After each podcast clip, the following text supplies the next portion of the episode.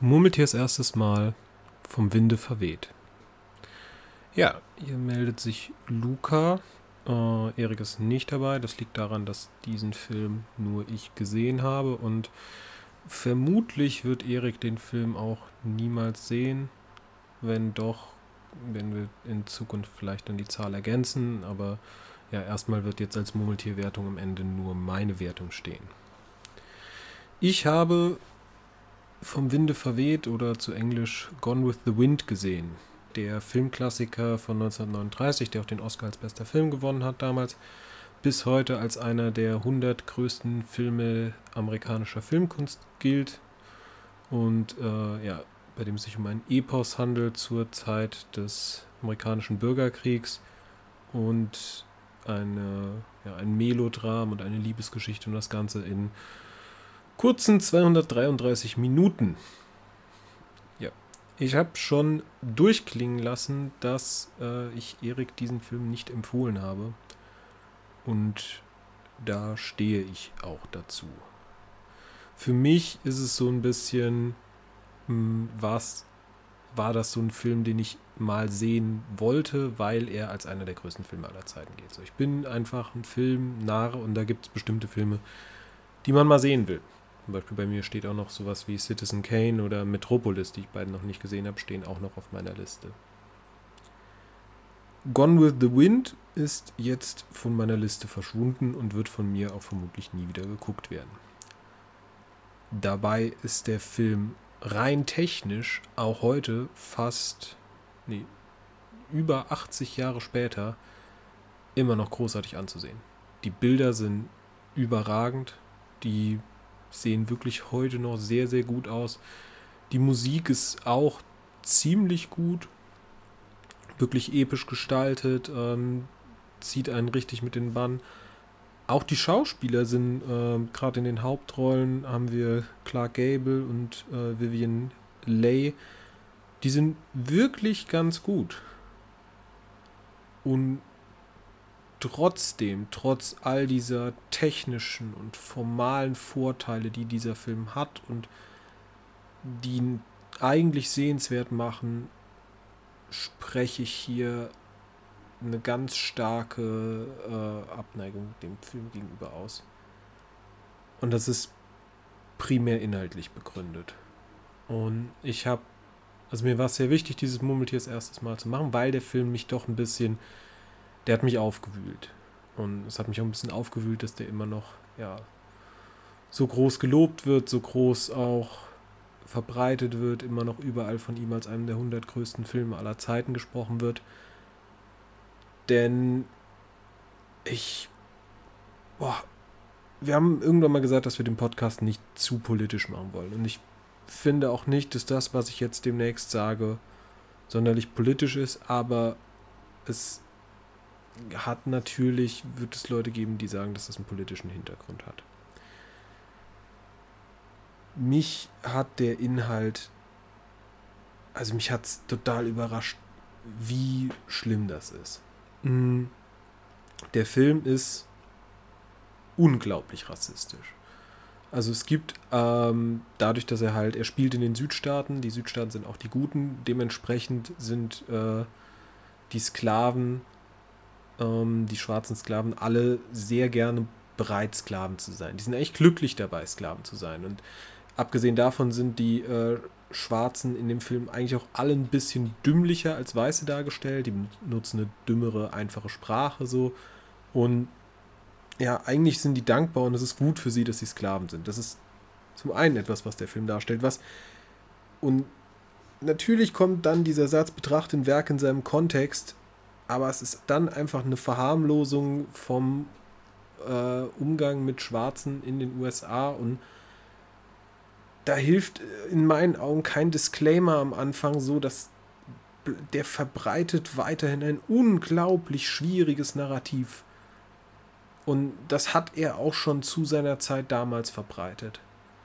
Das war auch schon damals nicht harmlos, nur war halt damals alles so weißen dominiert, dass die Weißen es schön fanden, wenn äh, die Sklaverei auf einmal äh, als gar nicht so schlimm dargestellt wird. Aber das ist nicht das einzige Problem mit dem Film. das ist wahrscheinlich für mich das Größte, aber wir haben, was haben wir sonst noch? Wir haben den äh, Ku Klux Klan, der eingeführt wird als Vereinigung von Rebellen, die sich gegen einen bösartigen Besatzer wehren und die Ehre einer Frau retten. Äh, wir haben die äh, Nordstaaten und die im Film auch nur als Yankees bezeichnet werden, die alles bösartigste Kriegsverbrecher sind. Also ganz, ganz schlimm. Auf der einen Seite haben wir die Kriegsverbrecher Yankees, die rumlaufen und marodieren und vergewaltigen und nur Boshaftigkeit verbreiten. Auf der anderen Seite haben wir die Gentlemen, die Südstaatler, weißen Männer und Sklaven, die sich freudig äh, ihnen helfen in dem Krieg. Dann haben wir zusätzlich noch äh, einen, eine ganz, ganz, also auf der einen Seite, Scarlett O'Hara ist eine, die Hauptfigur ist eine sehr häufig rezipierte Person in Popkultur und wird immer häufig so als eine emanzipierte Frau dargestellt. Und man muss dazu sagen, sie schafft in dem Film sehr viel alleine. So, sie schafft sehr viel so äh, Geld anzuschaffen, sie schafft es, ihre äh, die, das Haus ihrer Familie zu retten und so weiter und so weiter. Und heiratet dann mehrfach auch durchaus so als Mittel zum Zweck. Aber es wird ihr, dafür werden ihr dann Worte in den Mund gelegt, dass alles, was sie liebt, halt, halt Geld ist. Und es gibt dann einen Moment, wo sie so endlich Liebe erkennt und sich richtig verliebt, nachdem sie vergewaltigt wird. Danach ist sie, erst danach ist sie richtig glücklich, nachdem sie einmal vergewaltigt wird. Sie gibt es dann zwar nicht zu, aber man, genau, es wird halt genauso vermittelt. Also die emanzipierte Frau ist eigentlich unglücklich und möchte doch eigentlich nur einen Mann, der sie, ja, vergewaltigt. Schwierig. Äh, abgesehen davon sind die Charaktere auch unglaublich unsympathisch. Vielleicht, vielleicht äh, Melanie, Melly Hamilton ist die einzige, die vielleicht nicht komplett unsympathisch sind.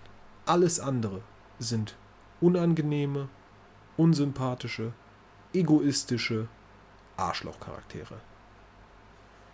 Um deren Liebesleben wir uns 233 Minuten lang kümmern. Da ist es sogar ganz angenehm, wenn dann das Intermezzo kommt und ein mal kurz aus diesem, aus dieser Mischung aus Daily Soap und äh, ja, Kriegspropaganda rauszunehmen. Weißen Propaganda. Und ja, gerade so in der ersten Hälfte hat der Film auch durchaus seine interessanten Momente und es gibt auch Dialoge, die an sich genommen gar nicht so uncool sind. Insgesamt sind die Dialoge aber irgendwie, da würde ich aber, das würde ich, da würde ich zum Beispiel sagen, so okay, betrachte ich im Kontext seiner Zeit, das wirkt heute sehr affig und hochgestellt. Aber das ist okay so, im Kontext seiner Zeit. Ich finde aber im Kontext, man sollte im Kontext seiner Zeit offenen Rassismus, Verharmlosung von Sklaverei, äh, Gutreden vom Ku Klux Klan, offener Sexismus, weiß ich nicht. Finde ich, muss man eigentlich nicht in der Form zelebrieren, wie es heute noch vom Winde verweht, mit vom Winde verweht geschieht. Und ich bin ganz ehrlich, ich finde es schwierig, dass so ein Film offen auf Streaming-Portalen auftaucht. Ich finde es sehr schwierig. Vor allem, weil ich habe erst gedacht, okay, es ist gut, dass ein äh, Disclaimer am Anfang läuft.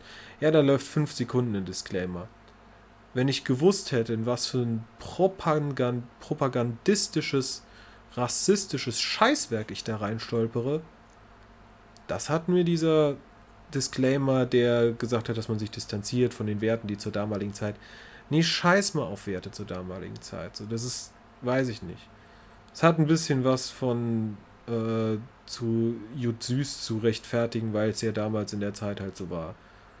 Es ändert nichts daran, dass es halt super problematisch ist. Und ich finde, da kann es noch so technisch sein, wenn das inhaltlich so gegen alle Werte dagegen geht, finde ich es schwierig, das einfach so zu zeigen. Vielleicht, keine Ahnung, muss man verpflichtet werden, vorher noch eine halbe Stunde Dokumentation zu den Schrecken der Sklaverei und den, der Problematik des Ku Klux Klan zu sehen. Vielleicht muss man dazu verpflichtet werden, so eine Dokumentation zu sehen. Vielleicht wäre es dann okay. Aber so ist das, ist das wirklich, wirklich beschissen. Also, ja. Ja, das ist meine Kritik zu vom Winde verweht. Ich, ja, ich empfehle den Film auf gar keinen Fall. Und die Wertung, ich, ich würde ihm vier Punkte geben von 27. Das ist extrem wenig. Das ist auch nicht das, was er allein von seinen technischen Aspekten verdient hat. Aber aufgrund der starken inhaltlichen Mängel muss ich dann da wiederum Punkte abziehen. Ich denke, es wäre ganz interessant, wenn man das Ganze eben in Kombination mit einer Dokumentation oder so zeigt. Wenn man das im Geschichtsunterricht kann man das meinetwegen zeigen. Aber als Unterhaltung sollte dieser Film in meinen Augen nicht verfügbar sein. Vielen Dank und tschüss.